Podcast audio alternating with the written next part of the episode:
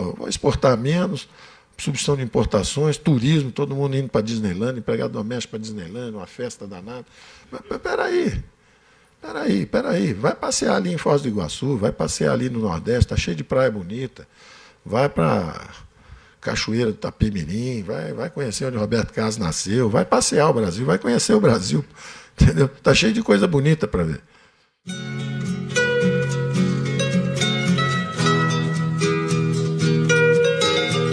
Preste atenção nessa bosta aqui. Glória a Deus. Glória a Deus.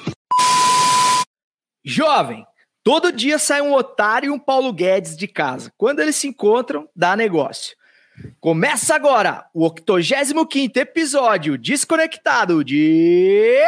Futebol.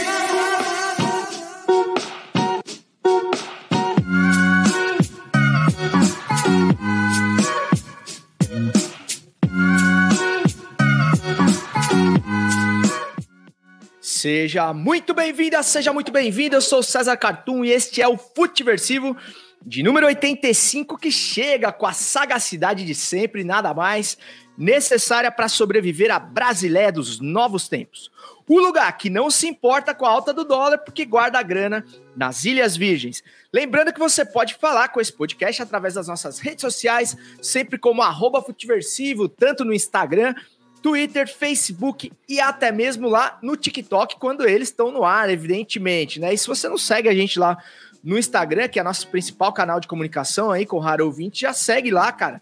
E se você estiver chegando aí na live, hoje não deu tempo de divulgar por conta da queda das redes sociais, mas também compartilhe a live aí num grupo de amigos aí no Zap, agora que tá funcionando, para que outras pessoas possam chegar e fazer o episódio 85 aqui com a gente. O episódio de hoje está sendo gravado em 4 de outubro de 2021, o ano que prometeu ser normal, mas que já teve até o Zuckerberg atrasando a mensalidade da net.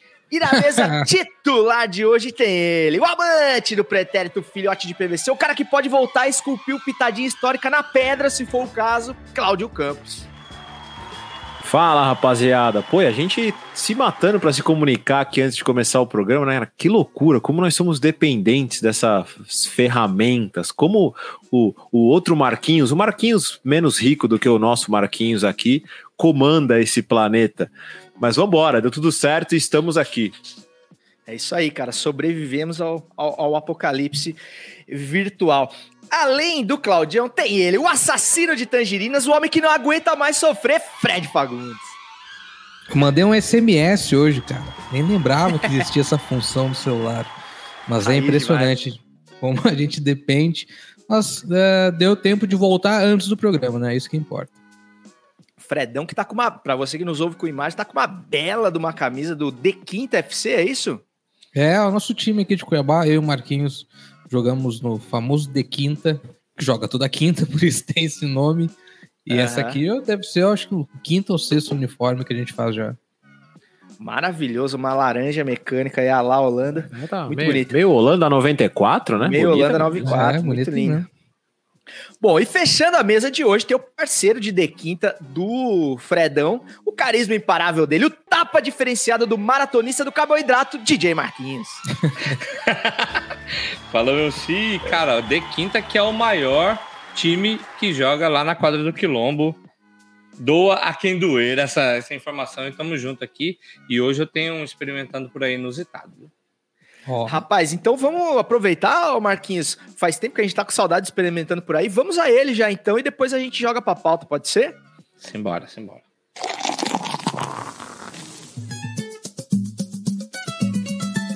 Experimentando por aí, é assim que eu vou vivendo, sem frescura, sem maldade, que tiver eu tô fazendo. Experimentando por aí, é assim que eu vou levando, do Iapoque ao Chuí Vamos experimentando. E aí, vamos experimentar? É, cara, eu falei que era inusitado, mas ó, é uma latinha, tem barulho de cerveja, mas não é cerveja, cara, é um vinho. Ô, louco! Vinha. Fiquei de cara quando os caras mostraram para mim. Esse aqui eu descobri lá no Podre de Chique, podcast daqui de, de Cuiabá, que a Kézia Juni é, apresentou pra gente. E mas eu vou falar que eu decidi experimentar ele porque eu fiquei inspirado demais com aquela foto do Galvão Bueno, cara, do inspetor bugiganga. Por Só isso que eu faltou o quis, chapéuzinho, cara. Quis experimentar o vinho, o vinho rosé. Dizem que harmoniza com fruto do mar, mas é muito difícil porque se depende, é, se for meio, como que é o nome que tá aqui? Meio Cadê? Ah, se tiver boa acidez, é, é, harmoniza com comida japonesa. Se for meio corpo, ah, toma só o que você tiver na sua casa mesmo. Salaminho. Ô, Ô, dá Marquinhos, pra é tomar com frisante? salaminho, cara. Dá pra gostar, é, tomar com salaminho. Não, esse é rosé. E a marca é OVNI, Olha que bonita a lata. Objeto vinífero não identificado. Aqui tá falando que eles que tá vinho em lata desde 2017, ou seja, nós que somos atrasados mesmo. Faz hora que os caras estão. É, tem, aí- Tem rosé, tem é, vi- é, tinto e tem esse que você falou, espumante. E é local essa marca aí ou é nacional, Marquinhos? Eu nunca tinha visto, cara, vinho Agora de latinha. Confesso a ignorância. Não, é do Rio Grande do Sul, Rio Guaporé. Grande do Sul. Ah, daqui de perto. hein? Guaporé. Mas o Pô, cara, antigamente tinha, tinha vinho de caixinha, lembra? Que era aqueles mais Pô, baratos. caixinha? Né? Vinho de caixinha. De caixinha. Vinho de caixinha. sério, eu não conheci não. Isso. Vinho Eu de não sabia nem que tinha de, de, sabe- de latinha. Cara, sabe que no- no- em alguns países da América Central é muito comum o consumo de álcool em caixinha. Tipo, caixinha pequena, assim, tipo de Nescau, de Todinho. Quando eu fui pra Cuba, eu achava que tava todo mundo tomando leite condensado. Falei, cara, como os caras gostam de leite condensado aqui, cara? No meio da rua, os caras tomando e tal, mas era ruim. Ruim em caixinha. Caralho. cara. É barato, né? Ruim em caixinha. Pô. Ruim, cara, ruim. Tomavam muito ruim em caixinha. E aqui eu nunca, nunca achei em caixinha.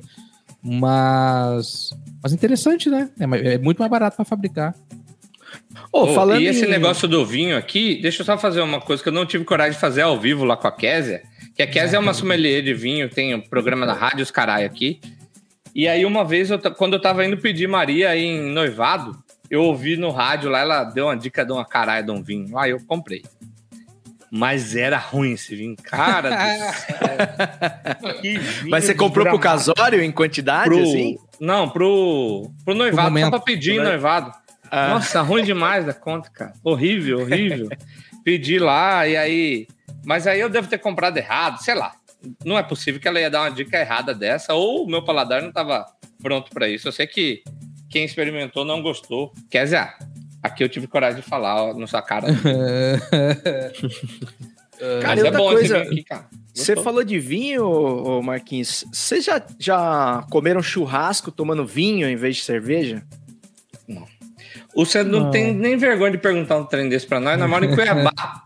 48 graus. Na beirada da churrasqueira deve estar uns 73.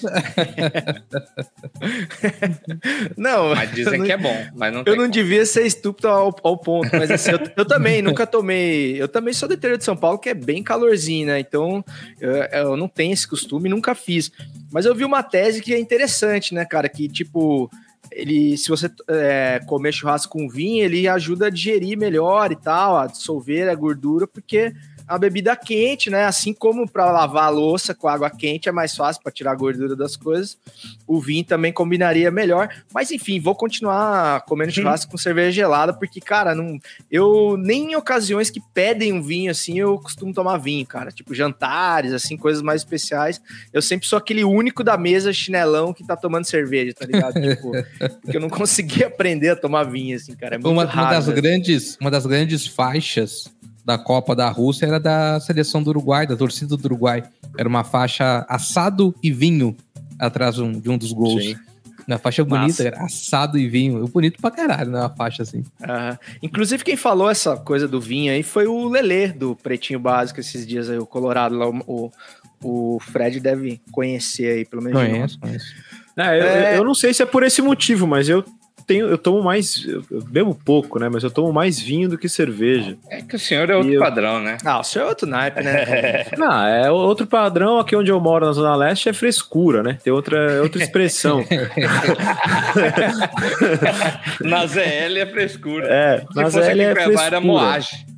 Exato. Mas- Então, é, mas é, tem sido uma experiência assim diferente, cara. É, é interessante, é interessante. Eu não, não sabia disso, não, dessa questão da digestão e tal. Agora eu posso arrumar isso como desculpa. Já tenho uma, mais uma razão para tomar vinho com churrasco.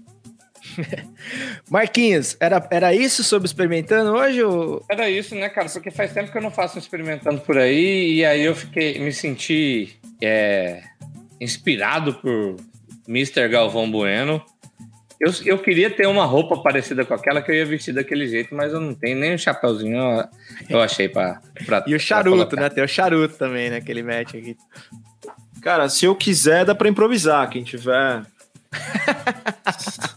assistindo aí. Quem tiver, tá a gente, parecendo o Will Smith, cara. a gente improvisa um negócio Bueno, meio bugiganga com. Fresh Prince of Bel Air. A gente vai fazer. Caralho, cara, e- esse chapeuzinho é, do, é da coleção da Nigéria? Ele é uma coleção da Nigéria. Loucura, velho. Que da hora, bicho. Porra, bonito demais. É o mesmo padrão aí da camiseta, é isso? Ah, e ele é frente e verso. Pô, escutando, escutando com imagens aí, como diz o Que Marquinhos. da hora. Da hora. Marcola, vamos pra pauta? Vamos embora pra pauta, mas tem que pedir a benção do homem. Levantou pra boca do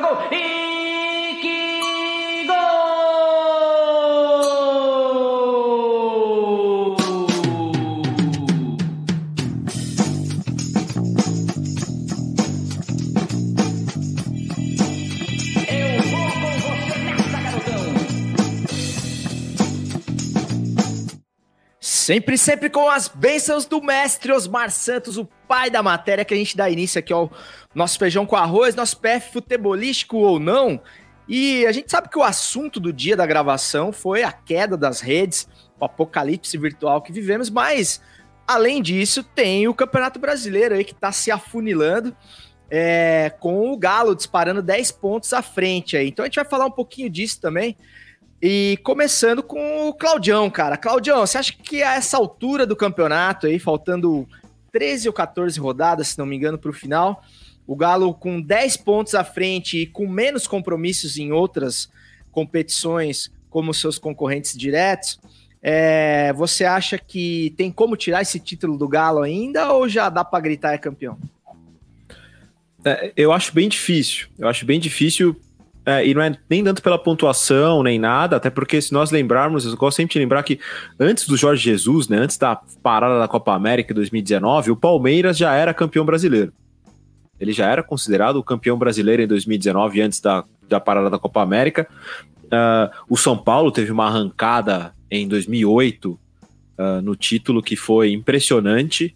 Ah, se eu não me engano, era o próprio Grêmio, que era o líder ali, um dos favoritos ao É. título, e, e o São Paulo foi campeão. Não. o do.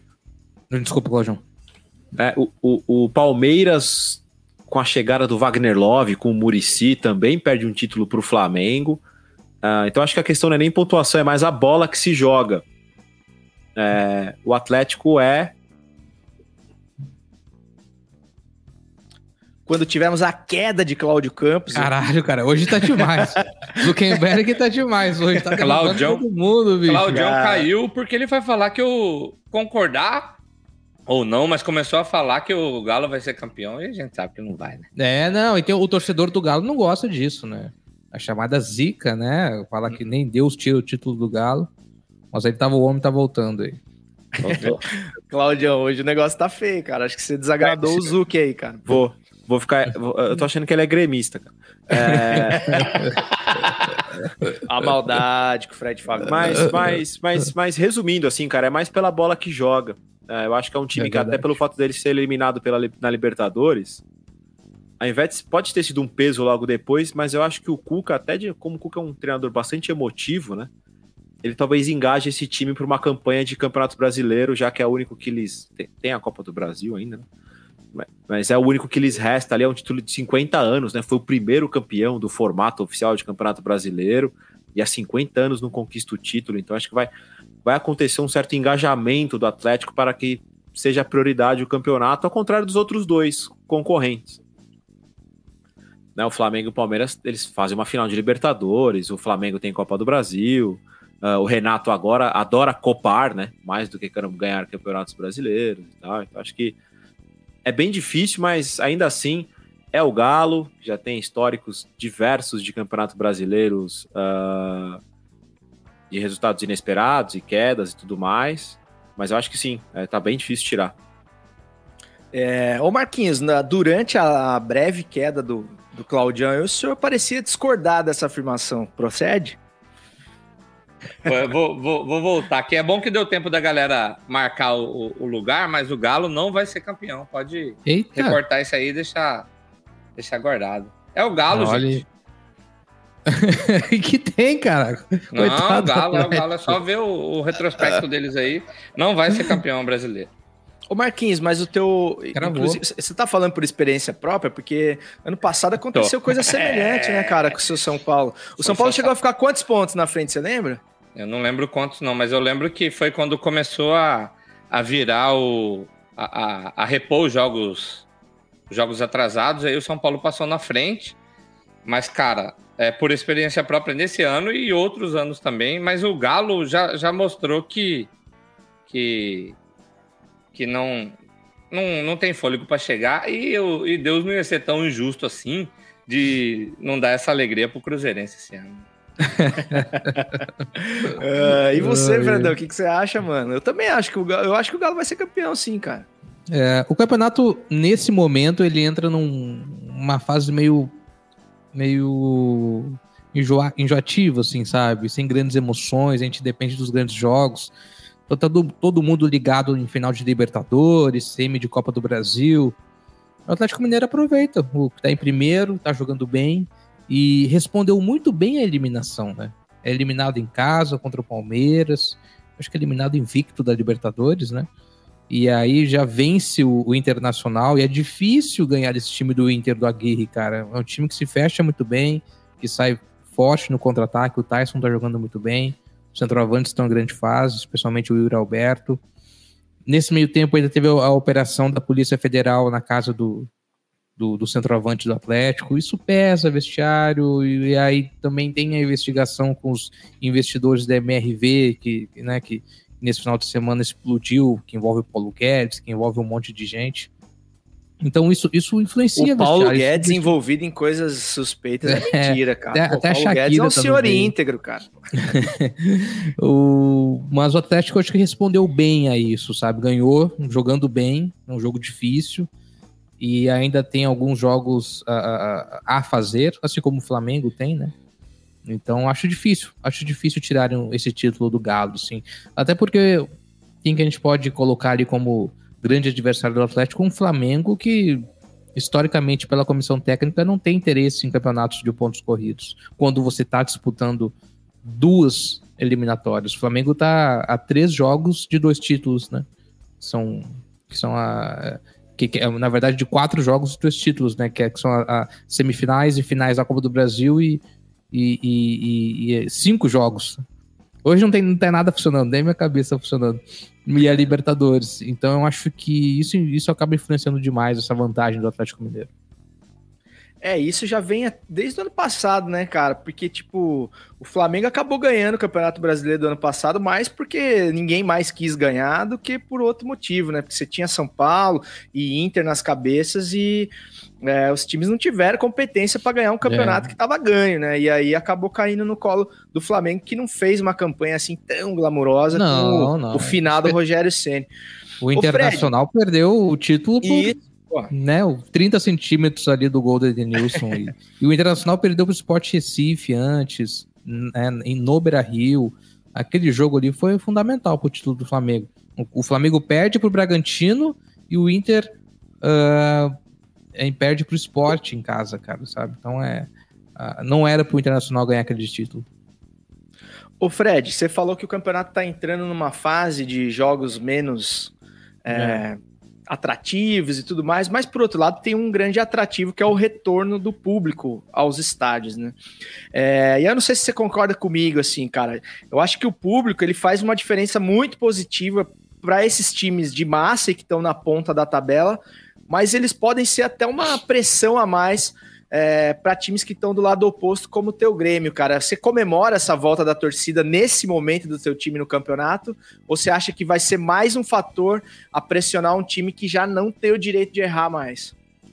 Cara, eu acho que depende muito do jogador, sabe? Tem jogador que lida bem com o estádio vazio, tem jogador que lida bem com a pressão, tem jogador que lida bem com o incentivo. Uh, nessa rodada que o Grêmio perdeu pro esporte, era para ser um jogo simbólico de uma reação do Grêmio, sabe? Volta da torcida, um time que não fazia gol há oito jogos, que era o Sport Recife. Douglas Costa voltando a, ao time titular, né, depois da lesão. Mas deu tudo errado. Poderia ser um, um sinal de que ah, o Grêmio e a torcida vão tirar o Grêmio da zona do rebaixamento. Mas não foi isso que aconteceu. Então Mas eu acho que depende um golaço, muito do né? jogador. Que golaço, hein? É, fez um, de é fez, fez, fez, um gol muito bonito ali. O jogo acabou 2 a 1 um. Mas. Mas sabe que é, é, é, muito louco isso, né? Como a gente se apega a algumas, alguns detalhes. Uma coisa que me preocupou no começo do jogo, e é tão bobo assim, mas é, mexe com o torcedor. O Grêmio entrou com o terceiro uniforme. É uma maneira de, de divulgar a camisa que é nova, foi lançada há pouco tempo, o Grêmio não tinha usado ainda. Mas como eu disse, era um jogo tão simbólico, não só pelo poder de reação que poderia representar o time, mas pela volta da torcida, que era um jogo para uniforme 1, sabe? Era um jogo para uniforme tricolor, assim. É claro que não ia mudar o resultado do jogo. Mas o torcedor que eu senti isso daqui, o torcedor que tá no estádio, ele sente um pouco isso também, eu acho, sabe? Isso acaba influenciando na motivação, acaba influenciando na, na maneira dele ver o jogo. E intervalo do jogo já tinha vaia comendo, né, cara? Já tinha vaia comendo, não tinha como ser diferente. A torcida tá muito magoada.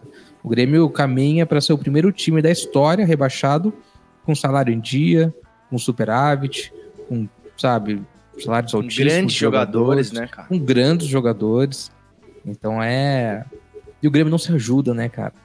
Porque se tu olhar na tabela, é só uma vitória e sai da zona de rebaixamento. Tem dois jogos a menos. E aí tu enfrenta o esporte, como eu disse, uma draga danada, com uh, salário atrasado, com, com uh, possibilidade de perder os pontos, né? Porque inscreveu quatro jogadores de maneira errada e o Grêmio consegue perder o jogo. Então, a sensação a minha, pelo menos de torcedor agora, é de medo. De tudo, tudo, tudo pode, tudo pode me assustar. O jogo contra o Cuiabá na quarta-feira eu tava super animado para esse jogo, até porque é contra o Cuiabá. Agora eu tô completamente apavorado já. Ô, Claudião, você você cravou o Galo campeão aí, você cravaria a queda do Grêmio ou você acha que tá cedo ainda? Não, não, não. Tá cedo ainda. Uh, e esse campeonato ele tem. Aliás, acho que o futebol brasileiro tem sido assim, né? Uh, com, com, com, tanta irregularidade, acho que tem a ver até um pouquinho a pandemia. Você tem times se destacando por trimestres, bimestres, um período, né? Uh, é só a gente pensar o quanto evoluiu, por exemplo, o Juventude, o América Mineiro, que é o que está fazendo complicar a situação de times como o Grêmio.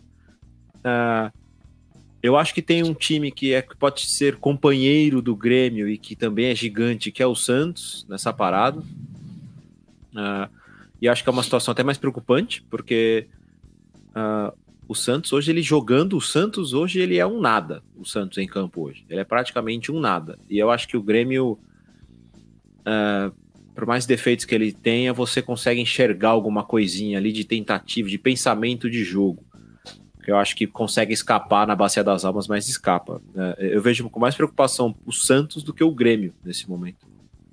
Ô, Claudião, e sobre você que é um especialista na matéria aí, o Fredão trouxe essa coisa dos uniformes aí. Eu, eu concordo com você, viu, Fred? Eu acho que o uniforme ele tem uma ele tem um peso na questão da identificação, sabe? De você olhar e falar assim, ó, eu represento essa camisa. Quando muda muito isso, é, é. Sei lá se pode fazer uma diferença significativa, mas eu. É, meio... Nessas horas a gente se apega a tudo. É, né, exato. Se, ah, se tiver um 0,1% de fazer é. diferença, cara, já não entraria, entendeu? É, é, o que eu te disse lá. Quando eu, eu vejo o Corinthians jogando de uniforme todo branco, cara, como foi o uniforme da queda, né?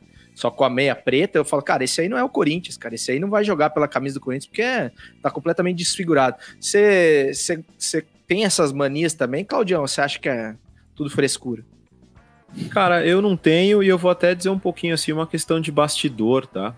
É, isso é decidido com muita antecedência, uh, até porque a federação, a confederação brasileira tem que saber, né? Isso tem que ser passado para a confederação. Uh, normalmente os clubes escolhem um jogo que teoricamente é um jogo possível de vitória, porque isso pode ter influência na venda da camisa, e o Grêmio provavelmente fez pensando nisso. Sim.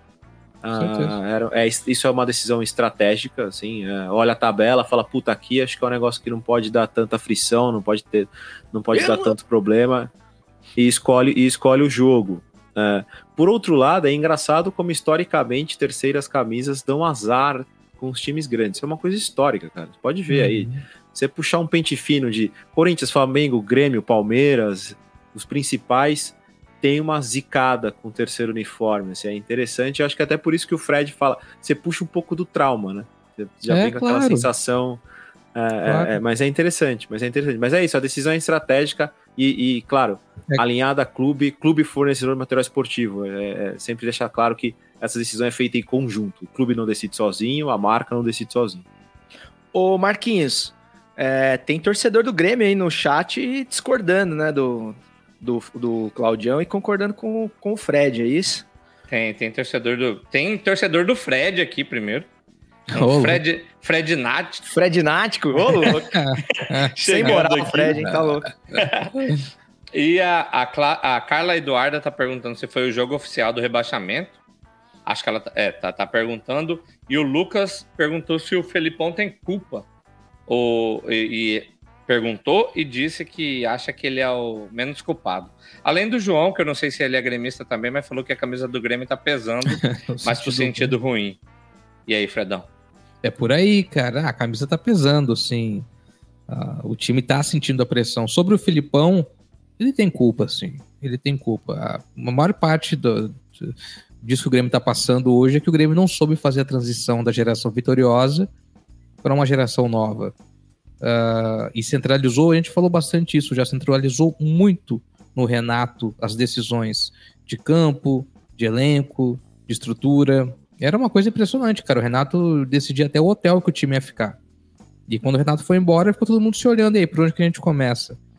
Então, é, houve problema de vestiário, é, um vice de futebol inexperiente, que é o Herman, que também ah, dá alguns depoimentos bem desastrados para a imprensa, algumas entrevistas. E o Filipão tá com algumas convicções que não estão dando certo. Ontem o Grêmio levantou 45 bolas para a área, cara. 45 bolas para a área. O Grêmio insistiu o tempo inteiro numa jogada de linha de fundo e, e procurar o Borja, procurar o Borja. Ele teve duas ótimas chances, mas ele perdeu o gol. Ele perdeu o gol mesmo. Na segunda, o goleiro até fez uma defesa meio no susto, assim. Mas o Grêmio não tem jogada. O Grêmio abusa demais dessa jogada de, de, de, de bola na área só. E isso, cara, isso é culpa do técnico também. Isso é uma convicção que ele tem que precisa ser, sabe, é, é, é administrada melhor e o Grêmio achar uma outra solução. Uh, se ele acha que o elenco é só para isso, poxa, então traz alguém da base, traz alguém da transição, mas o Grêmio precisa experimentar alguma solução, até porque o Borja se lesionou, vai ficar mais de um mês fora. O Vila Sanche, que é um jogador paraguaio do meio de campo, que é bom jogador, vai para as eliminatórias, então o Grêmio deve voltar ao esquema com o Lucas Silva.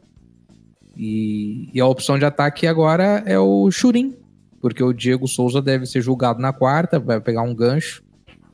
E é o último, porque, né, por que, que eu falo que é opção? Porque o Filipão gosta de jogar com centroavante. Né? Ou ele centraliza algum jogador da, da base, tem, um, tem o Elias Manuel, que é um menino que tá fazendo muito gol na base, todo mundo pede para ele jogar, só que ele joga pelas pontas, e pelas pontas tem o Alisson, tem o Ferreirinha. Mas enfim, provavelmente a gente vai com o Churim contra o Cuiabá e contra o, o Santos no final de semana. Hein? São dois jogos chaves, né? Fredão, você você falou que tem que experimentar novas coisas, eu me sentindo no direito de participar aqui de novo. você não acha que o, o Grêmio tá perdendo porque o Felipão tá sem bigode, cara? Ah, eu também acho. Se o Eu- uniforme eu- 3 pode fazer perder, né, Marcola? O bigode é, do eu- Filipão tem sua eu- importância também, né? Vamos gente se combinar. apega nisso também, cara. A torcida- a torcida do Inter pediu pro Tyson raspar a cabeça já. Deu certo no começo. O, o João disse aqui, que eu perguntei se ele era gremista, ele disse que é palmeirense. Márcio Careca tá nos dando a honra de, e de assim, né? E participar assim, né? Palmeirense, conhecimento de causa, né? Então, já é uma pessoa que já fala com experiência, né? Total noção. E vasta experiência. E Márcio Careca tá passando por aí falando que é Ah, futiversinático. Não, não pode ser esses nomes que eu não consigo falar. E o Evandro tá aqui falando que não pode esquecer do Flamengo, que tem chance de ser campeão também, pois tem jogos a menos, apesar de estar focado na Libertadores. A gente falou, Evandro, você deve ter chegado por agora, mas a gente concorda também que tem os jogos a É, menos. e, e, Só que e o, só o coisinha. Renato é, é mais copeiro, né? Vai lá, É, e, isso- e só uma coisinha, assim, é, a gente precisa parar de falar que a Copa do Brasil, a premiação é maior que o Campeonato Brasileiro. tá? A premiação pro campeão, o dinheiro só do campeão, sim. Mas a competição como um todo não chega nem perto. É muito mais interessante ser campeão brasileiro do que da Copa do Nossa, Brasil financeiramente falando. É, é que isso ficou ca- Ah, é perdurando bom, por acho alguns que é bom anos esclarecer aqui, isso, né? porque eu, eu É. acreditava nessa lenda. aí, né? É, então a premiação final do título, né? Você é campeão, beleza. Mas quando você junta tudo, rodada por rodada, a transmissão, a colocação que você fica e tudo mais, não chega nem perto do que é ser campeão brasileiro. Entendi. Só para eu finalizar aqui a, a galera que tá passando por aí, cabeça pensante que eu citei aqui o, podre- o podcast Podre de Chique, que Fred e eu dirigimos lá. Fred faz a, a parte do áudio, eu faço a parte do vídeo. E ele tá falando aqui que ouviu o São Paulino falando ano passado, ouviu o Colorado falando, e no final o Malvadão levou. Beleza, Malvadão. Malvadão é Mengão. Caras, vocês falaram de, de Flamengo aí, o nosso querido Evandro. Valeu, Evandro, pela, pelo comentário aí. Flamengo. Do Flamengo, que tem chances ainda sim de ser campeão. E tem o Palmeiras, né? Que é o, que é o segundo colocado do nosso querido Abel Ferreira. Eu queria puxar o nosso próximo tema aí, cara, baseado no belíssimo texto de Cláudio Campos no, no blog do Pitadinha, que é sobre a última entrevista coletiva do Abel, Abel e seu vizinho imaginário, é, raspas de colonização e tudo mais, é, de xenofobia e tudo. Enfim, são, são declarações muito assim graves, cara, que ele fez, muito fora do tom, assim, depois de uma classificação para uma final de Libertadores, segunda final de Libertadores seguida. Inclusive, a gente tem o nosso brother Braz Assunção, que é um português, cara, que tem o podcast parceiro do Futiversivo, Futebol de Bolsa de Portugal, que tá aqui no, no na coxinha do Futiversivo. Eu vou até convidar para ele entrar, se você tiver com o link aí, Braz, já pode entrar que eu quero ouvir você sobre isso também. Mas começar pelo Claudião, cara, para quem não leu o seu texto ainda, Cláudio, é, fala um pouquinho sobre essas declarações aí do, do Abel pra gente, cara. É, pra, mim ele tem um. é, O problema da declaração dele é aquela coisa do coach motivacional, né? Do que eu trabalhei mais do que vocês e por isso eu estou aqui e tudo mais. Principalmente quando ele fala que o europeu, ele bate no peito falando que o europeu é mais dedicado, que ele tem mais foco e tudo mais.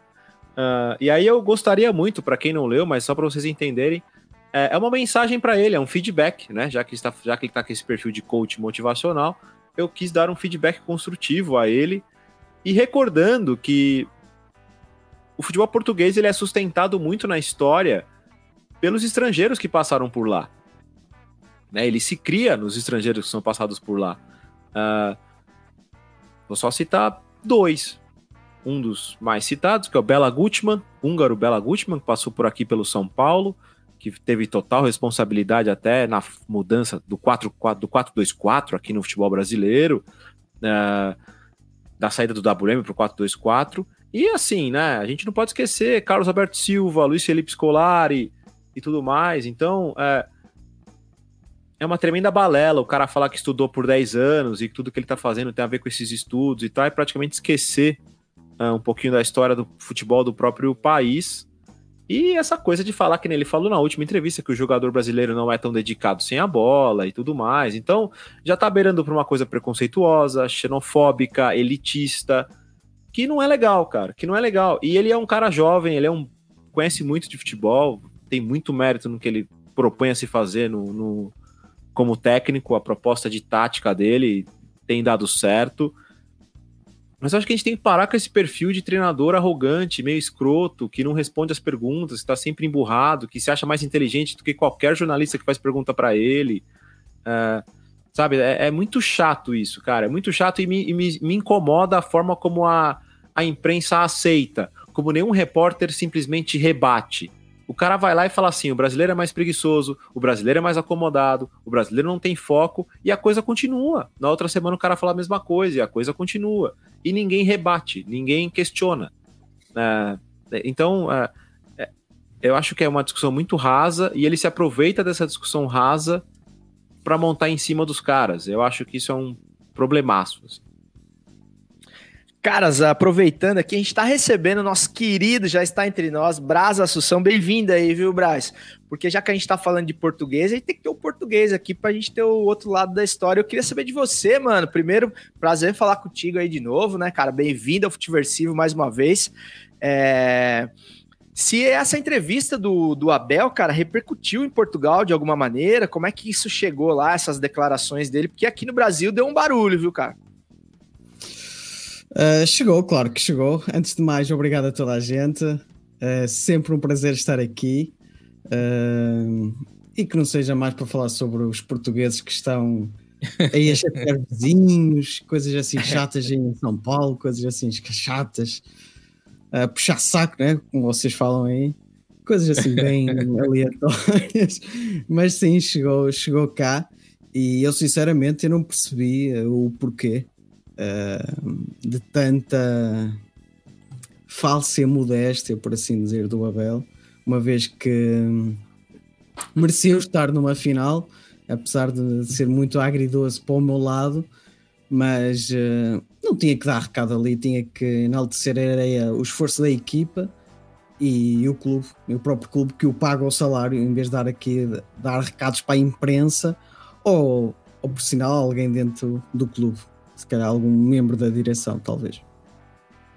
O, o Braz, esse comportamento do, do Abel e essas declarações, elas chamaram a atenção porque, cara, elas parecem um pouco com o estilo de resposta que o próprio Jorge Jesus, outro português que teve no Brasil recentemente, também dava. A diferença, cara, é que o Jorge Jesus, muito por mérito dele também, ele era muito mais elogiado do que cobrado, né, cara? Porque ele fez o Flamengo jogar um futebol realmente que não se via por aqui há, há muito tempo.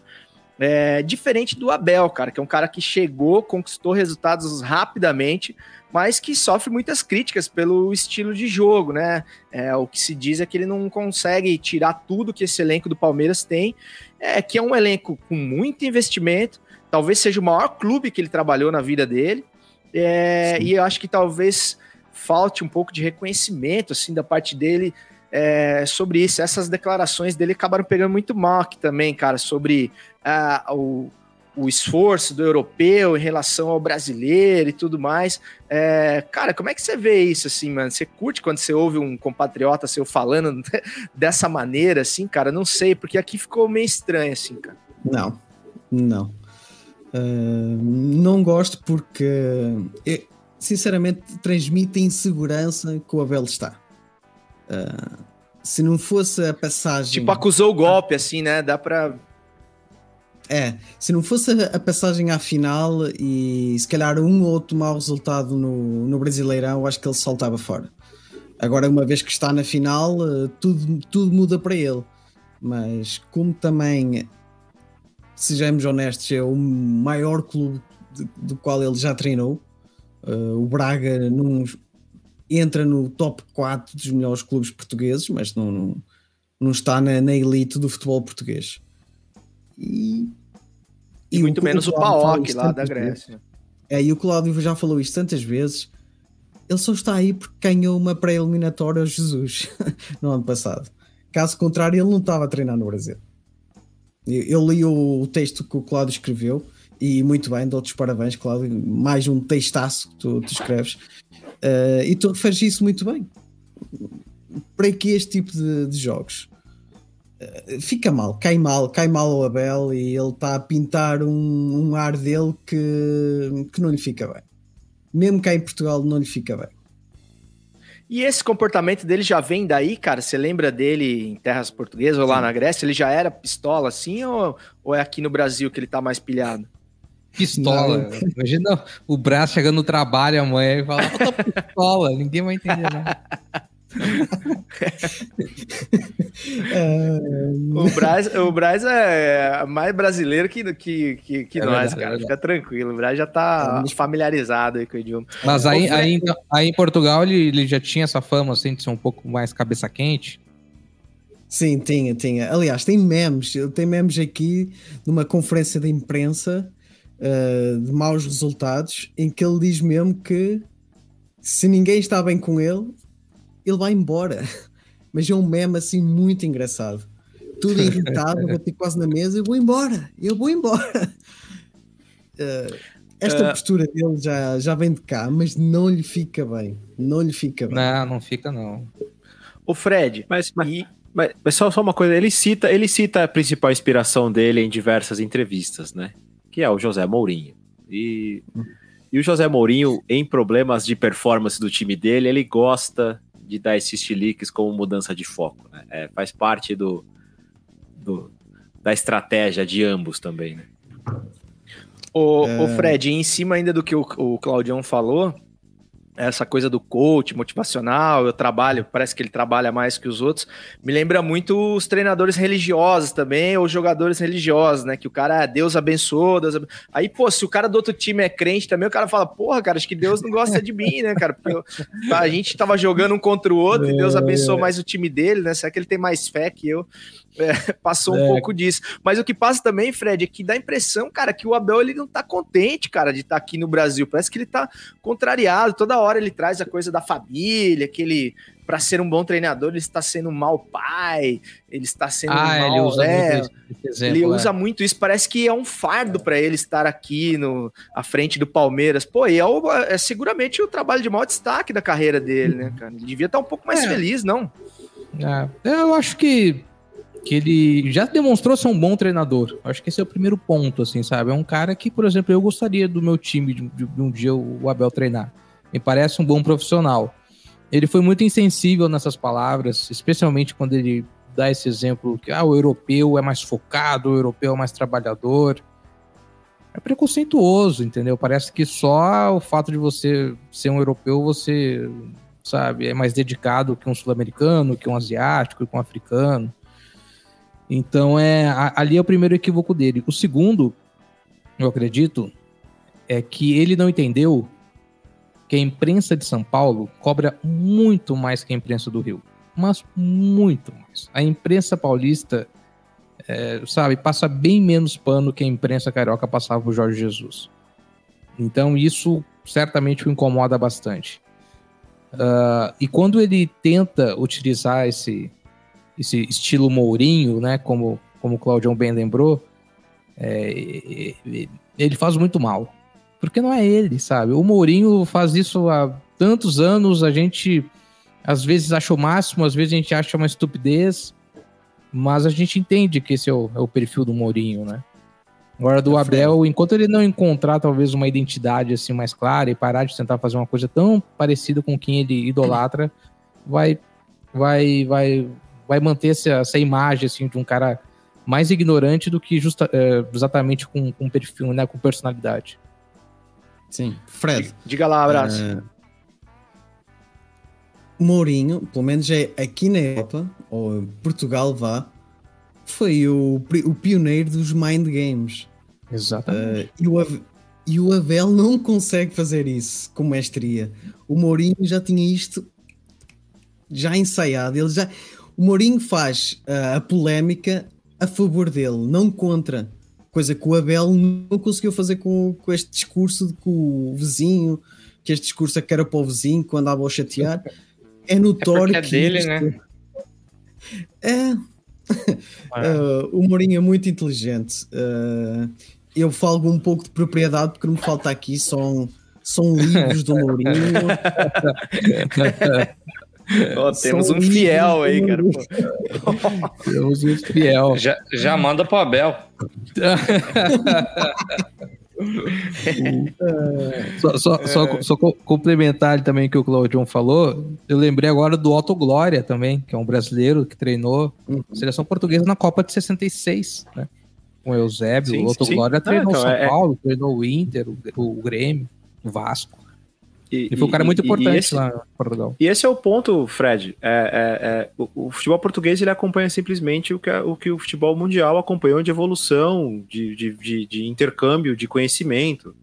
É, você falou agora do Otto Glória, era uma seleção que tinha Otto Glória e dois moçambicanos liderando a seleção. Ou seja, é, sabe, é, que, se você for pensar de forma fria, o que, que tem de português aí nessa história, sabe? É, é, é. é, é complicado. É, Eu, acho que falta um pouquinho dessa. Mas assim, ele, ele é muito novo, tá, gente? Ele é muito jovem. uh, uh, Eu acho que é ele um tem cara futuro. que fissurado em Verdade. futebol. Acho que a gente vai ouvir muito coisa boa dele no futuro aí. uh, é, ele, ele só precisa entender que aqui ninguém vai amaciar. É, e ele precisa se preparar, porque se ele for para a Europa, que é o que ele pretende, ah, principalmente Premier League, por exemplo, que eu acho que é algo que ele almeja, é, vai ser assim. E como disse o Lucas aí agora, né? Eu não, eu não imagino que ele fique aqui depois da virada do ano. Até acho por isso que ele já tá dando essas soltadas assim, tá? Ele já parece não estar muito interessado em continuar por aqui. Tem um pouquinho de estratégia nisso também. O Jesus deu essa soltada também do, depois que, que já estava prestes a sair, né? É, eu acho que a gente conversou até quando o Braz veio da outra vez, falando sobre isso, de, de talvez um pouquinho da, da altivez ou arrogância que é característico em alguns portugueses, assim, sabe? E Eu tenho, eu tenho- eu tenho- só, só, só, só, Bra, só comentar, tem uma história boa. O- o- Enfim, é, o português tem. Né, tipo, é sim ou é não. Eu lembro que uma vez eu fui entrevistar um português para trabalhar. E aí eu, pô, o cara passou o portfólio dele e eu falei, bom, beleza, eu vou dar uma olhada e a gente vai se falando. Ele falou, não, você vai querer que eu trabalhe com você ou não? aí eu olhei pro cara assim, falou, não, porque eu sou português, cara. Ou é sim ou é não, porque senão eu vou procurar outra coisa. Ah, pode começar amanhã então, fico com medo, cara. Pode vir amanhã. então, vamos Quer minha cadeira? Tá contratado. E foi esse mesmo cara que uma viagem, foi um colega nosso de trabalho, o Lisandro, como é que nos conhece. E aí tava o. o, o me fugiu o nome do cara agora. O, o, o português, chamá-lo de português, porque de fato ele é português. Sentado, esse meu amigo chegou, Lisandro, e olhou para ele e falou: Pô, você veio? Aí ele disse: Não, tô em Cuiabá. Não vim, não. Não sou eu que tô aqui. É, é conta- né, cara? Ah, o Lisandro me contou. Eu falei, eu sei, cara, eu nem eu dou bom dia pro cara assim, né? De longe, né? De rabo de olho. É, só. é, é. Mas enfim, não é que o cara seja ignorante, nada, mas era o jeitão dele. né? é Tuga Gente mesmo. boa É pra Tuga. caramba. Ô, Braz, cara, deixa eu te falar uma coisa. Além de vir aqui é, dar pitacos e trazer informações exclusivas de, de, de Portugal para a gente, acerca dos portugueses que cá estão, você também veio dar um recado importante, né, cara? Então fala aí o que você tem para falar, porque a gente tá ansioso para passar as novidades aí pro nosso público também e pedir uma força pra galera aí que acompanha o Futiversivo. Eh, então, eh, estou aqui quase. Eh, como é que eu ia dizer? A suplicar a audiência do, do Futeversivo eh, que, que me ajude, que me ajude, porque hum, eu estou a participar aqui nos prémios Pods 2021, são os prémios anuais de podcast aqui em Portugal, e eu estou a concorrer. Eh, estou a concorrer eh, um, nas áreas de entrevista e desporto, além do que ainda é possível uh, o voto do público. E é aí que eu estou a pedir a, a ajuda aí do, da audiência do Futeversivo, que me ajude aí na, nestes prémios, eu poder, olha, nem que seja ir a Lisboa, ver o que é que se passa por lá. Ô, Braz, e onde é que a gente vota, cara? Como é que a gente faz? Uh, é acessar no site uh, www.pods.pt barra votar e aí vocês vão diretamente ao, à votação do público e é só digitar uh, futebol de bolso e comprovar que, que é uma pessoa que está a votar e pronto, já está. E nas suas redes tem E esse aí? link, né, desse site, né, no Twitter e tal, a gente encontra com mais facilidade ali, né?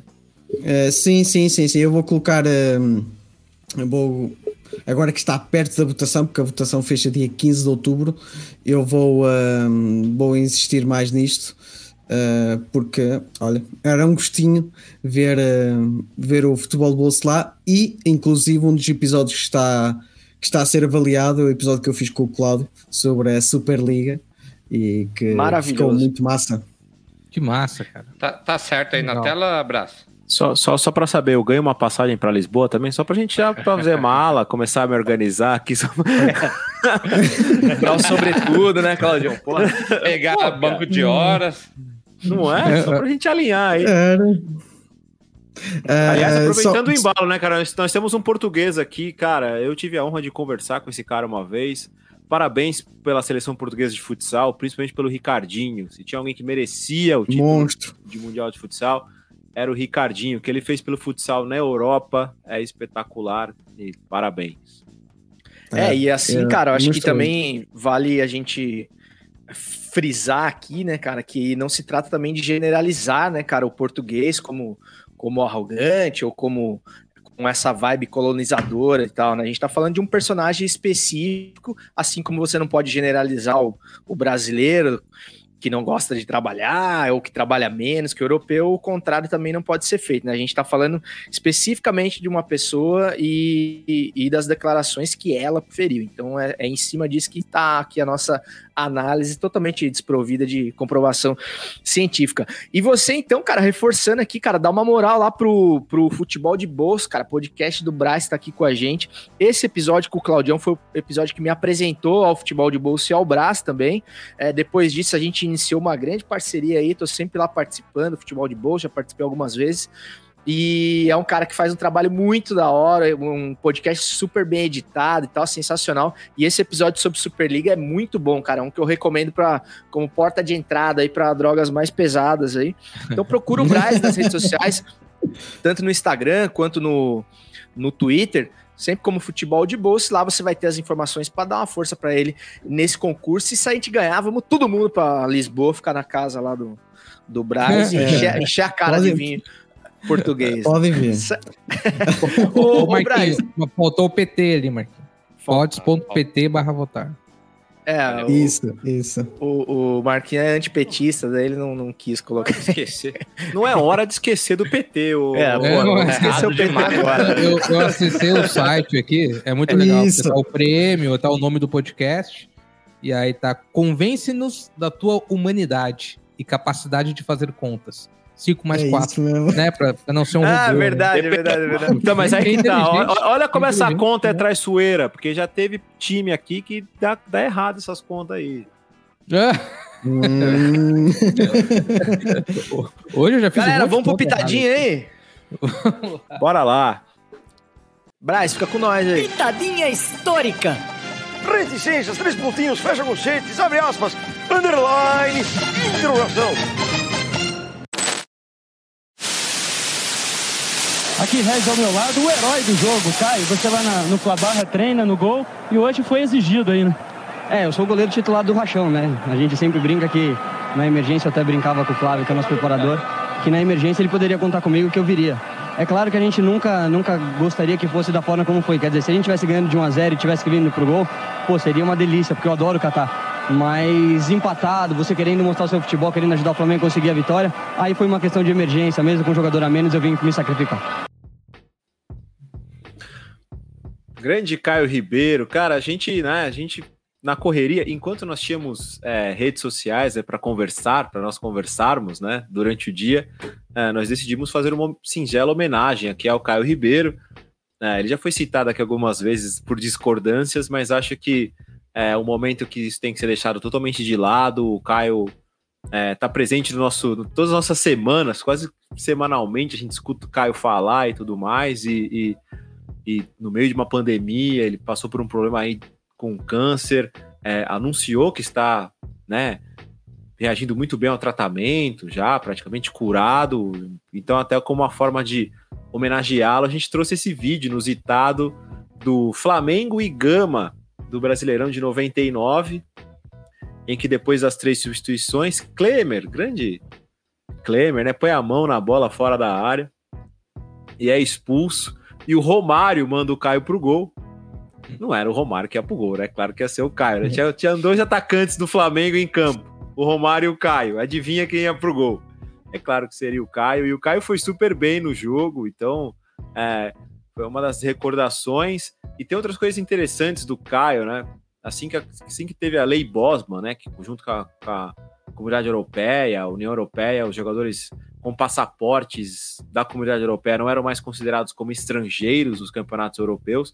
O Caio é o primeiro brasileiro a ir como jogador com passaporte europeu e não como extracomunitário na sua ida para Inter de Milão. Ele vai super mal na Itália. Acho que até uma coisa interessante, ele tem uma semelhança com o Gabigol, né? Ele tem uma passagem muito decepcionante na, na, na Europa. E ele volta pro Santos e do Santos ele vai pro Flamengo. O Caio tem esse, esse caminho na carreira que é, que é semelhante ao Gabigol. Então fica aí a nossa homenagem aí do Futeversivo ao Caio Ribeiro e a recuperação e que tudo dê super certo e que ele continue de domingo comentando o jogo e de segunda no Meia Amigos brigando com o Casagrande. Cara, muito boa lembrança, né, cara? O Caio Ribeiro, com certeza, a gente ficou muito feliz, assim, de ver ele recuperado. Foi rápido, assim, né? Esse anúncio, tanto o anúncio dele, pegou todo mundo meio de surpresa, assim, do câncer e tal. E a, e a recuperação, a forma como ele encarou o tratamento. E o Caio, né, cara? É um cara que a gente adora meter o pau aqui, né? Não vamos ser, ser hipócrita também, porque o Caio faz aquela linha eh, Sandy, né? A Sandy do comentarismo esportivo, né? Aquele cara que tá bem com todo mundo e tal, procura não se comprometer Uhum. tanto. Então ele vai um pouco de frente aqui com o que a gente costuma fazer, que é, enfim, se posicionar, criticar e tudo mais. Às vezes a gente critica a falta de, de pulso do Caio, assim, de opinião mais forte mesmo em, em temas que a gente julga que precisam de opinião, né? Ele está lá representando, ele tem um microfone muito potente, né, na frente dele, e às vezes ele faz questão de sempre estar bem com todo mundo. Mas, mano, é, até de relatos, assim, de pessoas que convivem com, com o Caio, que já conheceram pessoalmente, e pelo jeito que ele é, trata todas as pessoas ali no ar e tudo mais, é, não deve ser um cara ruim, né, cara? Pô, parece ser um cara muito legal, assim, muito, muito gente boa, assim, muito humilde. E, e, cara, independente disso também, a gente deseja- desejaria o melhor para a saúde dele de qualquer forma. E foi um bom jogador de futebol, né, o Fredão? Porra, o, o Caio jogou bola, né, cara? Não dá pra falar que ele não jogou bem, não. Ele metia gol, cara. Não, não, o Caio metia gol. Um cara sempre muito bem relacionado também, né? Só jogou em grandes times, acabou, é, soube utilizar bem ah, o que ele ganhou no futebol. Um cara sempre regrado na questão física, tinha poucas lesões. E tem uma história engraçada do Caio. O Caio jogou no Grêmio em 2003. O Grêmio fez uma Libertadores em 2003 com o Tite. O ataque do Grêmio era Caio Ribeiro, Basílio e Cláudio Pitbull. então não deu muito jogou no certo. Porto. Não, isso, ô, boa, na boa, isso aí é, isso aí é, isso aí é pergunta pra trivia, né? Qual era o ataque do Grêmio de 2003? Valendo. E jogou no Porto, cara. né? Jogou no Porto, jogou no Napoli, no Brasil ele jogou no Fluminense, no Flamengo, jogou no Santos, jogou no São. Paulo, aqui jogou no Grêmio. E quando ele foi Não, pro é. Napoli, pode falar, Braço. Quem jogou no Porto foi o Cláudio Pitbull, atenção. Ah, desculpa, desculpa. Vai chegar o Caio Ribeiro. Acho que ele não, não jogou no futebol Não. português mesmo. Mas é o Cláudio Pitbull. também já tinha embarcado nessa, já tinha embarcado. É. O Cláudio Pitbull jogou no Porto, eu não lembrava também disso. Mas o, o Caio, quando ele vai pro Napoli, ele encontra o Beto, que era o camisa 10 do Napoli, foi um dos poucos brasileiros a usar a 10, ah, né, mística 10 do, do Napoli. E o, o Beto, Beto. Cachaça? Isso, Beto Cachaça. O Beto, Beto que. Cuiabano. Beto Cuiabana, exatamente. Mora aqui, se não me engano. E o Beto, ele ele desponta no Botafogo depois de ser negociado com o misto aqui de Cuiabá.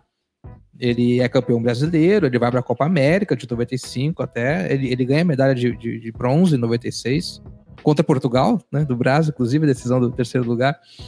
E o Napoli, quando negocia o Beto, eles vêm para Porto Alegre, eles vêm para Brasil para observar dois jogadores. O Beto, que já tinha 20 anos e despontava né, pela convocação à Copa América, e um menino de 15 anos do Grêmio, que era o Ronaldinho. Eu, a família do Assis já estava avaliando essa negociação com o futebol italiano. E aí o Napoli acaba assim, não, melhor não, não arriscar, vamos nesse cara mesmo. Aí acabaram contratando o Beto e o, e o Ronaldinho ficou até 99 no Grêmio. Mas por muito pouco, o, Caraca, a família do, do, do Assis história, já tinha feito um acordo pro Ronaldinho jogar no, no futebol italiano. E olha só, cara, né? Imagina um Ronaldinho no final dos anos 90 no futebol italiano. A história podia ser bem diferente de muita coisa, né? Aham. Muita É. coisa. E por estar aqui também no Pitadinha Histórica, o Beto que foi vendido, negociado, por 50 pares de chuteira pra sair do misto. Sim. Ah, é? É. Ô, Marquinhos, ainda sobre Caio Ribeiro, cara, sei que você é um cara mais, mais jovem que a gente, Oh, em todos, os, em todos, em todos os aspectos, Mas o Caio Ribeiro, não sei se você lembra, cara, ele, é- ele era uma espécie de protótipo do Kaká, assim, né? Ele é um dos primeiros jogadores, aquele cara. a- além de fisicamente ele ter a famosa cara de playboy, né? Pra, Uhum. Ele era um cara já de, de, de, de uma classe social diferente, era um cara que falava bem e tal, com uma educação, uma, um nível cultural mais alto. Ele destoava um pouco do, do estereótipo do, do boleiro, assim, né?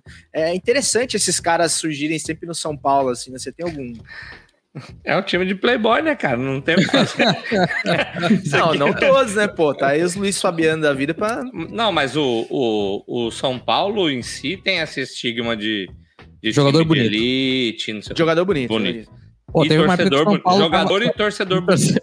Tinha uma época que o São Paulo tava com o Júlio Batista, o Kaká e o Leonardo. Pô, três homens bonitos, cara. Aí é Uhum. foda. Aí é foda. Ah, o Leonardo, nada. vamos combinar. Deu Que homem. Deu cara? absolutamente nada, mas bonito, hein? Não, é, ganharam. Júnior Baiano também Ah, já jogou no São apanha- Paulo lindo. Apanha- apanhava Dom Corinthians com Gil, Kleber, Ricardinho, um monte de gente feia. Everton Aí o time era bonito. Não aí, estamos falando de futebol. Estamos falando os de é, beleza. Os menudos do São Paulo, né, nos anos 80. Miller, Silas, né? anos 90. É, porra, é um, é um time de jogador bonito, cara. Deve ser, E, deve ser bom torcer pro São Paulo. Oh, e- e- e fica aqui nossa, nossa torcida também, né, pro Caio, que ele já tenha transado ao som de Last Kiss, né, cara? É. Um som que Será ele, que o Brás sabe dessa história aí? ele Ah, prometeu assim. que faria isso, né, cara? Então esperamos que ele já tenha feito isso. É, Eu sei que ele falou isso numa entrevista, não sei em que Isso. contexto, sei que ele falou isso do, do Last Kiss dos Pearl Jam. E achei, É, é só para dar um é mesmo contexto, essa, essa entrevista foi dada na revista Placar, num período sombrio da Placar, em que ela se achava a revista do sexo, futebol e rock and roll, que a revista era do tamanho de um papel A4, que era uma bizarrice tremenda. Vinha, vinha plastificado ainda. Exato, era horrível. Pior fase da Horrível. Placar de todos os tempos.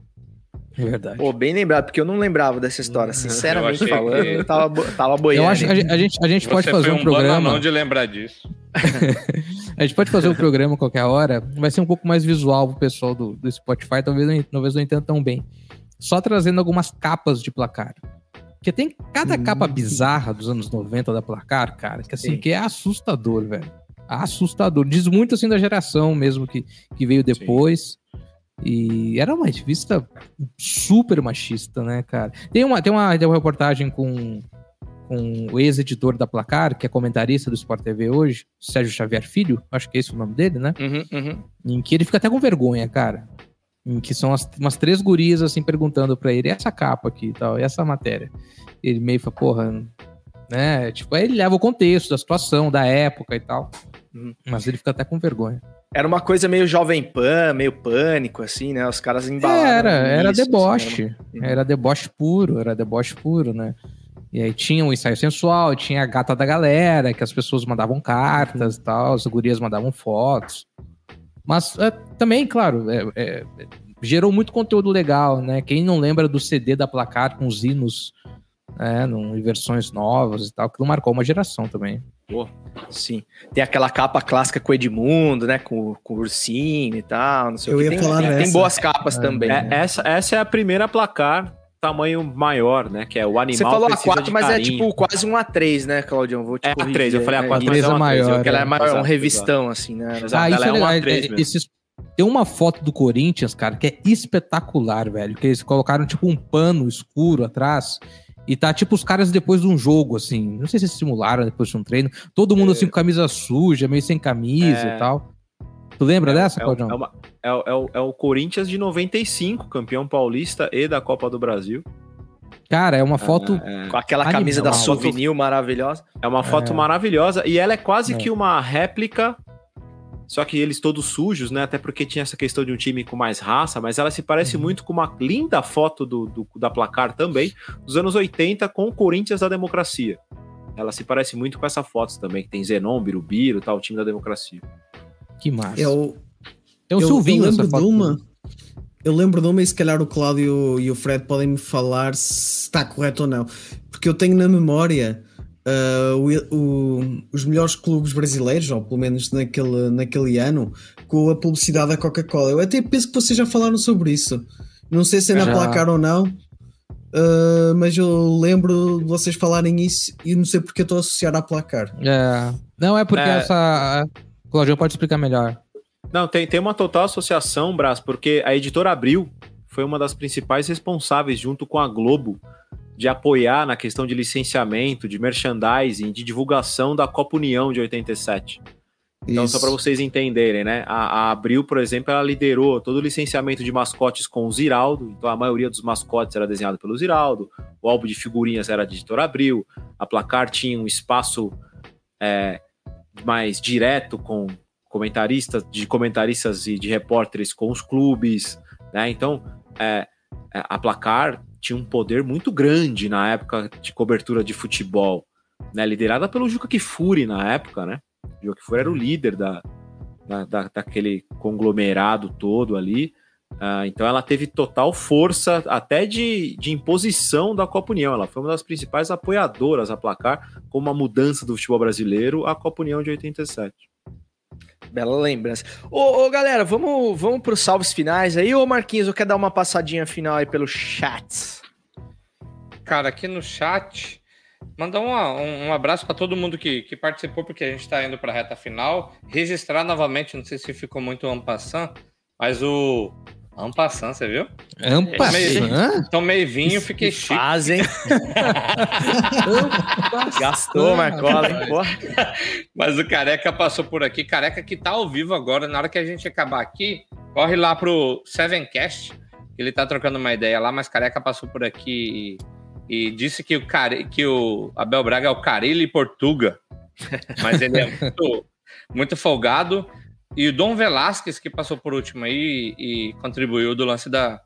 Lembrou também da camisa do Edmundo abraçando o ursinho, que falou que é, é clássica, mas vamos, vamos pro salves. E, inclusive, o... só para reforçar aqui sobre o concurso lá do Futebol de Bolsa, que o Futebol de Bolsa está participando, o... o link tá aqui, no... tá aqui nos comentários também, no chat. Então, quem Perfeito. quiser já pegar e já votar, ele já vota enquanto vai ouvir o, o restinho do Futiversivo. E aí eu não sei se tá certo ou não, mas dá para votar mais uma vez. Salve! Salves finais pra fechar o episódio 85 do Futiversivo que perigou de não sair, cara. Hoje o, a internet boicotou nós, a gente ficou sem comunicação durante boa parte do dia, mas graças aos esforços aí do grupo, conseguimos botar o episódio 85 no ar. Eu fiquei muito satisfeito, inclusive, de receber o nosso querido Braz aqui novamente. Cara, é, vocês sabem que essa parte do além dos salves finais, a gente costuma dar as nossas dicas. Então, vou deixar uma dica aqui de uma série documental, para variar, né? Eu só assisto documentário, a Betina não aguenta mais meus documentários, mas enfim, é, da Netflix, cara, que chama é, Colônia Dignidade. Estreou recentemente aí, é, que fala sobre um assentamento nazista fundado no Chile em 61 por Paul Schaffer, que é um ex-militar nazista e tal, da Segunda Guerra e tudo mais. É, então eles acabaram sendo. E esse cara, ele tem um histórico de pedofilia e tudo mais, coisas bem, bem graves, bem severas, assim, nessa comunidade. E aí ele teve que dar uma fugida da Alemanha e recebeu um convite do embaixador chileno para ir até o Chile e montar essa comunidade lá. É, Como chama? em, é, Comunidade Dignidade. É uma, é uma temporada só, seis episódios, e aí eles montam essa comunidade no Chile, e aí ele tem uma participação, cara, inclusive em apoio à tomada do poder pelo Pinochet, cara. Então, assim, é uma história bem legal, bem complexa, assim, e que mostra muito dessa coisa de seitas religiosas que, que co- cons- conseguem fazer micro sociedades e, e entrar no psicológico das pessoas, é, fazendo com que as pessoas sejam escravas e achando que estão, enfim, servindo os desígnios de Deus e tudo mais. A galera entra numa pira fudida e com um histórico de abuso, enfim, coisas assim bizarras. E aí você vê que o ser humaninho ele chega a níveis assim realmente inacreditáveis, cara, em nome da fé, em nome de um monte de coisa que que, enfim, justifica as piores atitudes do ser humano. Eu, eu gosto de, de assistir essas coisas, assim, sempre esses é, assuntos relacionados aos, aos, nazistas, assim, me intrigam, porque eu, quero tentar entender como é que esses caras chegaram nessa, nas profundezas desse tipo de atitude. E esse é mais um exemplo aí desse bando de maluco aí, é, que ainda vive aí em alguns lugares do mundo. É, rapaziada, passo a palavra para vocês aí, me despeço mais uma vez da galera do chat e agradecendo pela moral e pelos comentários aí, cara. Nossa galera é, ela é pequena, mas ela é barulhenta, tá sempre em cima do lance aqui nos comentários. Bom, gurizada, eu vou deixar uma dica aqui que a gente falou já do Juca Kifuri, né, que foi editor da Placar. Uh, ele foi editor da Playboy também, durante muitos anos. E eu vou indicar um livro dele que eu devo ter indicado em alguns outros podcasts, que é o Confesso que Perdi, um livro de memórias do Juca Kfouri. Período dele como editor das revistas, como repórter, fala do sequestro do Washington Oliveto, enfim, muita coisa interessante. Ele conta uma história que eu acho muito, muito boa. É um capítulo, eu acho que é o mais curto, em que quando fizeram uma enquete na Playboy perguntando quem a audiência gostaria de ver de capa da Playboy. E a Glória Pires ganhou a enquete. E ela falou que não, não ia, não ia posar nunca, não ia posar nunca. Ele falou, não, Glória, vamos conversar, vem no meu escritório. Ela aceitou, ela chegou no escritório com Orlando Moraes, que era o marido dela na época já. Uh, falou, Juca, seguinte, eu vim te falar aqui que eu só poso pelada por muito dinheiro. Não me venha com esse papo de ensaio artístico, sabe, de Fernando de Noronha, de uma coisa muito louca, não. Só por muito dinheiro. É o Juca falou. Glória, quanto que é muito dinheiro para você? Ela pegou e falou um valor assim. Ele olhou para ela e falou: "Muito obrigado." Tchau. Acabou a negociação. Valeuzão. Não vai rolar. Não vai rolar então. Cara, e ele conta uma... essa história no livro.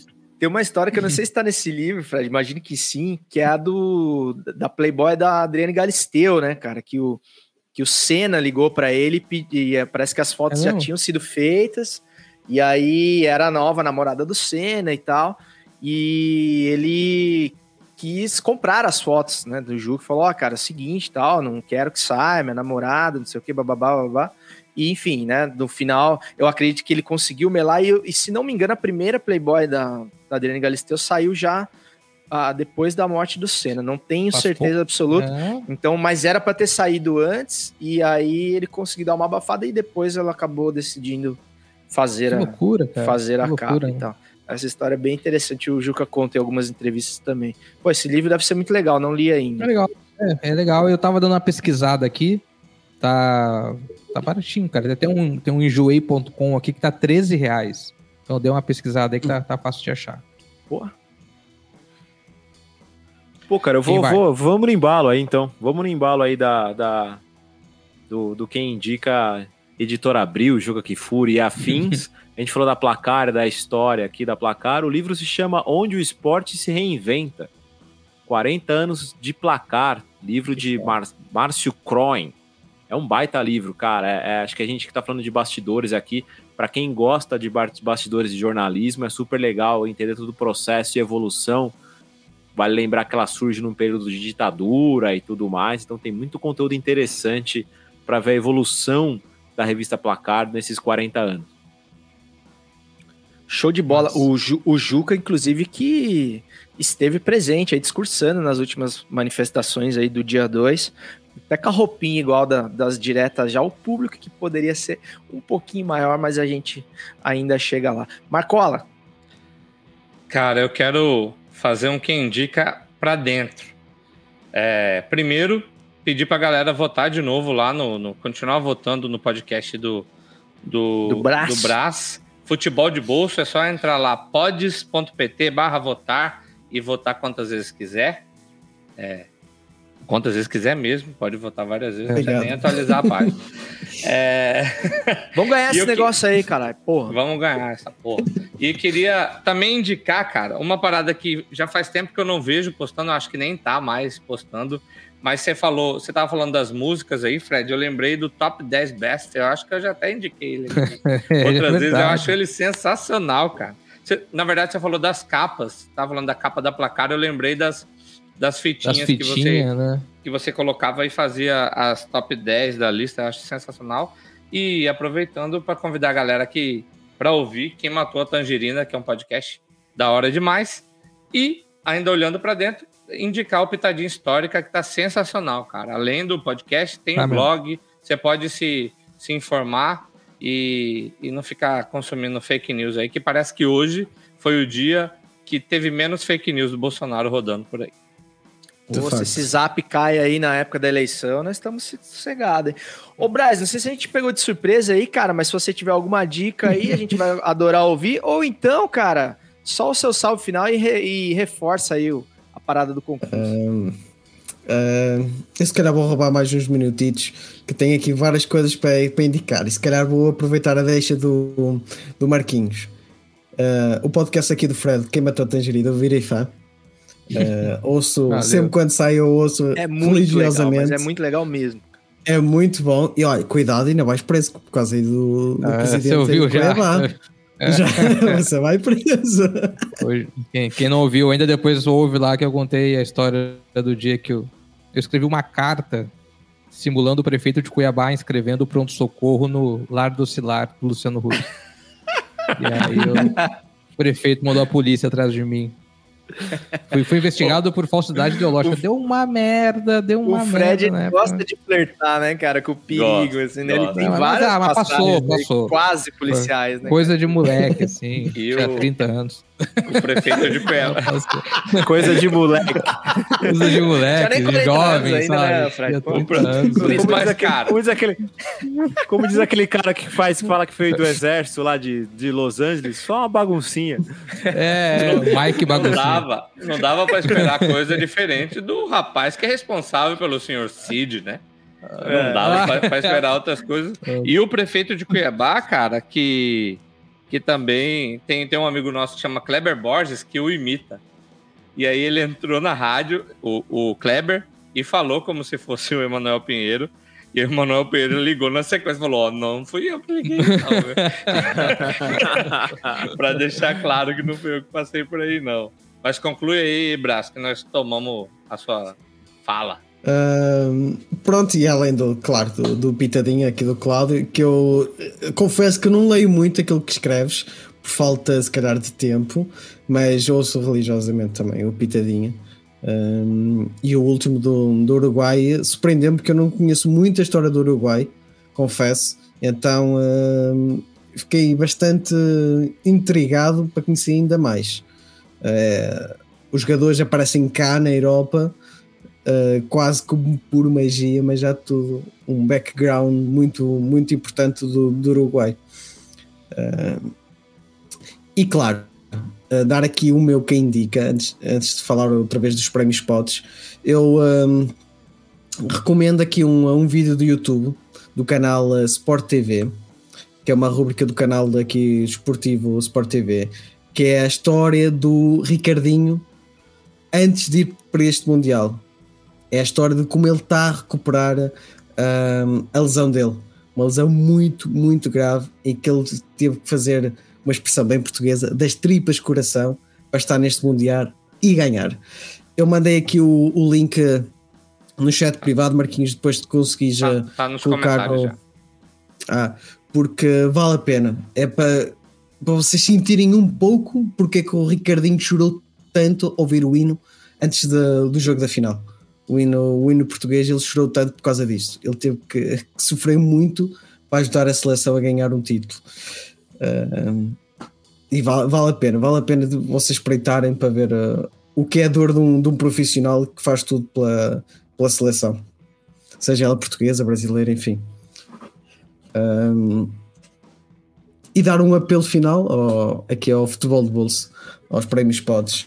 Um, não é que eu esteja com muita expectativa, mas realmente o trabalho é muito como vocês o- também o fazem aí no Futeversivo e o feedback é tão bom uh, que o reconhecimento vai chegando aos poucos e mesmo sendo chamado para os prémios, sendo nomeado, para mim já é o bastante.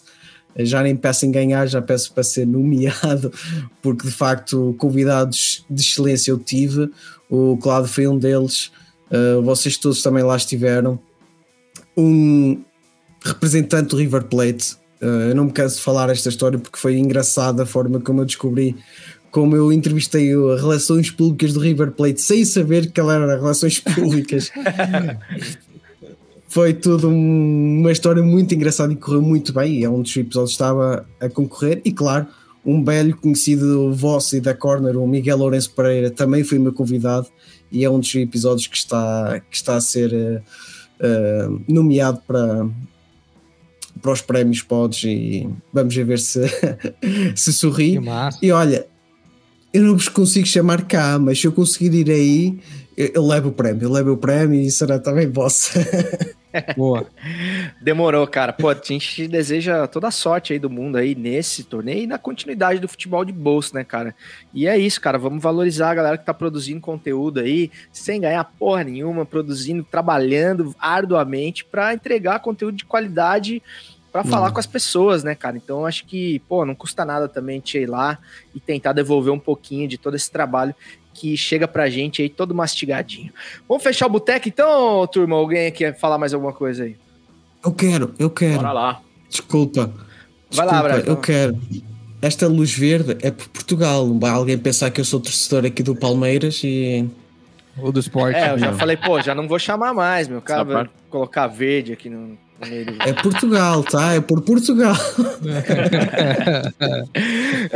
com essa então, rapaziada, que a gente se despede aí do Raro 20, agradecendo mais uma vez a galera que colou no chat aí. Muito obrigado pela presença de vocês. Amanhã, nas terças-feiras, religiosamente, às 7 e 8 da matina, tá lá o episódio editado em áudio nas principais plataformas de podcast e reforçando mais uma vez o pedido para vocês seguirem o Futiversivo aí nas redes sociais, sobretudo no Instagram, onde a gente compartilha a maior parte é, dos conteúdos e prévias dos episódios. Então, meus amigos, só me resta desejar ao raro ouvinte do Futiversivo uma boa semana, desejando que você conheça outras formas de comunicação. Até semana que vem, tamo junto, valeu Braz mais uma vez pela presença e segue o jogo. Dia que a terra parou, com dia que a terra parou. Foi assim num dia em que todas as pessoas do planeta inteiro resolveram que ninguém ia sair de casa, como que se fosse combinado em todo o planeta. Naquele dia ninguém saiu de casa. Ninguém. O empregado não saiu pro seu trabalho, sabia que o patrão também não tava lá. Dona de casa não saiu pra comprar pão, pois sabia que o padeiro também não tava lá. E o guarda não saiu para prender, pois sabia que o ladrão também não tava lá. E o ladrão não saiu para roubar, pois sabia que não ia ter onde gastar. Que a terra parou